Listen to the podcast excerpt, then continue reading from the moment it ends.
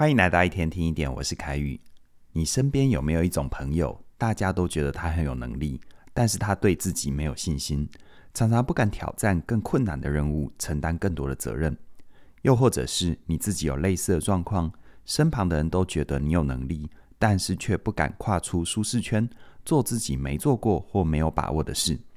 你很害怕失败，因为失败就有可能去证明你没有大家眼中想的这么的好。而究竟是发生什么样的状况，让当事人以为的自己跟别人眼中的他有这么大的落差？今天的内容，我们来聊聊这个话题。有两个人哦，我就叫他 A 跟 B 吧。他们呢，在同一家公司工作，他们的学历一样，经历一样，工作表现也都很亮眼。而最近呢，公司刚好试出一个主管的职缺，这是一个很好的晋升机会。同事们都认为 A 跟 B 很有资格争取这个位置。那 A 跟 B 自己又是怎么看的呢？A 觉得啊，这是一个很好的机会，越高的职位看到的风景一定很不一样。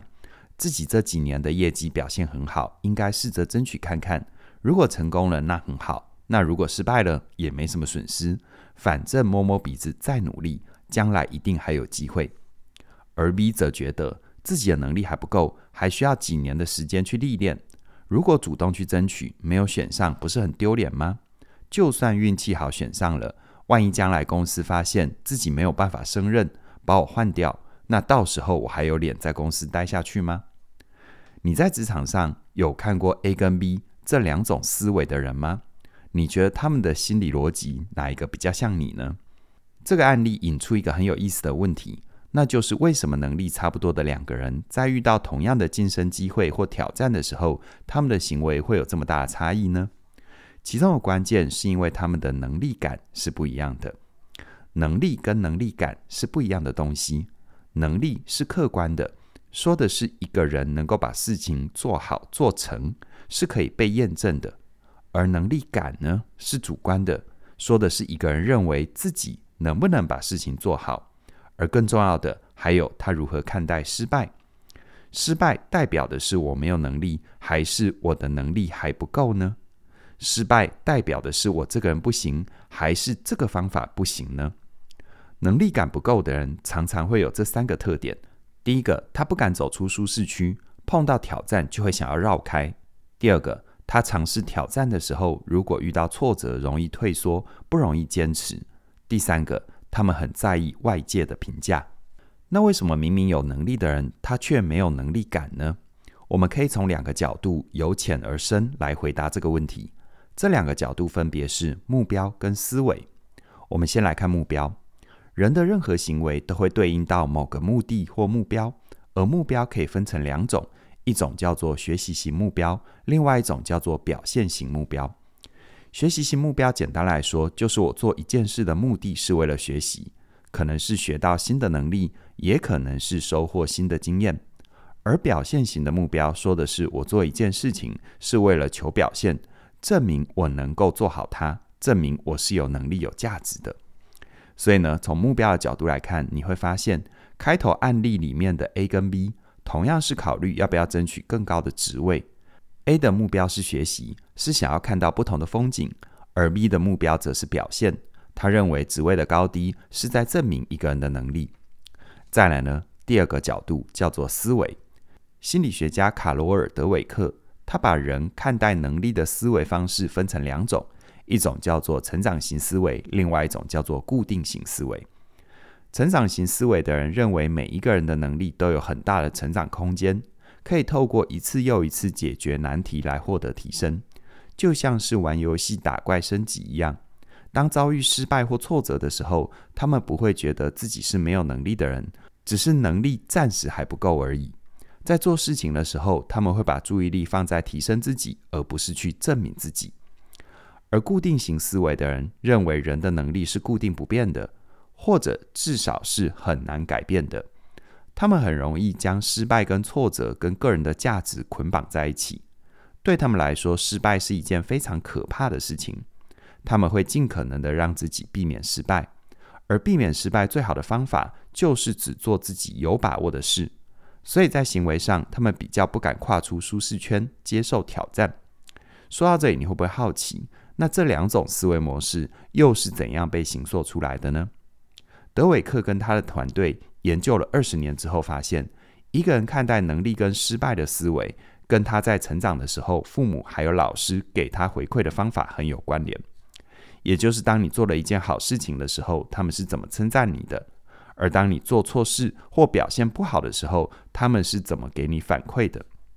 比如说，考试考了第一名，A 父母称赞的方法是：“哇，你真棒，你一定很努力哦。”而 B 父母则是说：“哇，好棒，你好聪明啊。”这两种父母称赞的方法，它的差别在于：A 把焦点放在孩子所付出的努力上，而努力是可控的，是自己可以决定的；而 B 把焦点放在孩子的聪明上，但聪明却不是自己可以决定的。所以，如果一个小朋友在成长过程里，听到的都像是 B 这样的称赞聪明、称赞天赋的方法，那他就会慢慢形塑出固定型的思维，让他不敢挑战困难的事情，因为失败了就证明自己是一个不聪明的人。而相反的，如果小朋友听到的是像 A 这样的称赞，这种强调努力的称赞方法，他就会长出成长型思维。他会知道一件事情没有做好，跟我聪不聪明没有关系。只要我愿意学习，能力就会提升，最终一定可以把事情做好。回到你身上，如果你也是个有能力的人，但是就是少了一点能力感，那具体可以怎么改善呢？我跟你分享两个可以前进的方向。第一个，在认知上，你要相信能力是可以改变的。很多脑科学的研究都证明，人脑有非常好的可塑性，只要你愿意学习，永远都来得及。就像是那句谚语说的。种一棵树最好的时间点有两个，一个是在十年前，第二个是在现在。想想你刚来到这个世界的时候，你不会说话，不会走路，不会骑脚踏车，现在不都也学会了吗？而且我们讲的中文还是全世界公认最难学的语言嘞。第二个，在目标上从向外的追求表现调整为向内的追求学习，就像是我从二零零五年开始录制有声书评，为的不是流量，不是赚钱。纯粹的只是因为我有阅读的习惯，希望透过有声书评的方法，一来跟大家分享阅读的喜悦，认识同样喜欢阅读的朋友；二来借由说书的过程，内化我所读的内容。也因为我追求的是学习型目标，所以才可以坚持了快二十年还没有放弃。如果我一开始就追求的是表现型的目标，想要流量，想要红，那我做个一两年看起来没起色就放弃了。回到你身上。你想要提升自己的能力感吗？除了我们今天谈的内容之外，能力感还跟自尊这个议题很有关联。你跟自己的关系到底好不好？你喜不喜欢你自己？你觉得自己是不是一个有价值的人？如果你想要在这个议题有更多的前进，欢迎你加入嘉玲老师的线上课程，好好在一起。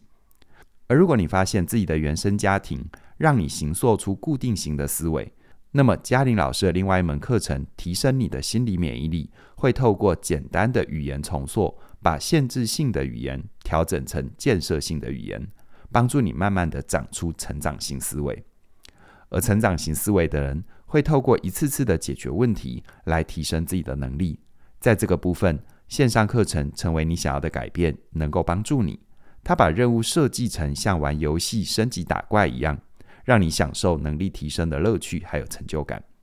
从即日起一直到二月五号，只要你加入嘉玲老师的课程，你都可以享受八八折的优惠。鼓励你趁着这段时间，把嘉玲老师的课程一次打包带回家。详细的课程资讯在我们的影片说明里都有连结，期待你的加入。